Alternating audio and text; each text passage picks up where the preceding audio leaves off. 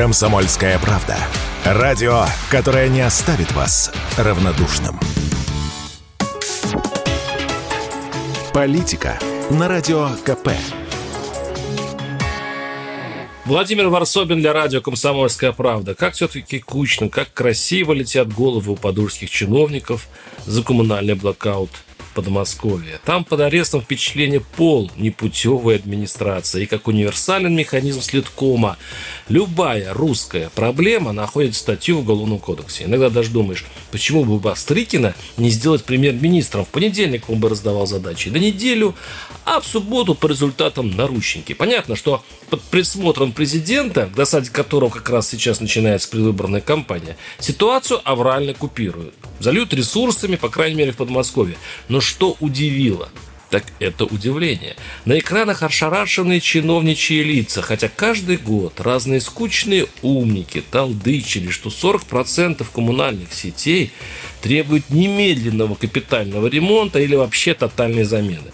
Но это знание было привычным и сонным, и деньги традиционно выделялись ровно на то, чтобы подлатать, но не крепко отремонтировать.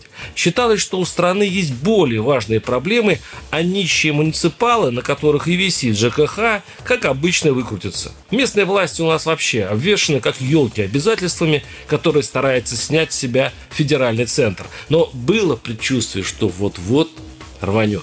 Помните, как месяц назад вдруг затасковал депутат Госдумы Гурулев? Мы прекрасно понимаем, что мы стоим на грани коммунальной катастрофы, заявил он и предрек все ужасы ломающихся котлов и замороженных поселков, но у себя, в бедном заброшенном Забайкальском крае.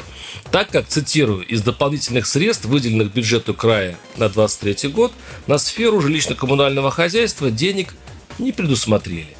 Тогда вспыхнул скандал, и кто знает, возможно, это взбодрило, а может быть, даже спасло Забайкалье в эти морозы. А теперь представьте страну, где половина коммунальных сетей истлела и держится на том, успеет ли мальтер Василий, а скорее Ибрагим, там заплатку предварить, там проволоку подкрутить, там пробоину заткнуть. Это не сарказм. Это единственный вариант управления проживевшим хозяйством, когда авральное реагирование компенсирует нехватку средств. И сейчас холодная зима тестирует российских чиновников, кто из них пойдет к Бастрыкину. И какой еще регион попадет под аварийное управление, похоже, в таких обстоятельствах главного коммунальщика страны Кремля. Варсобин, телеграм-канал, подписывайтесь. Политика на радио КП.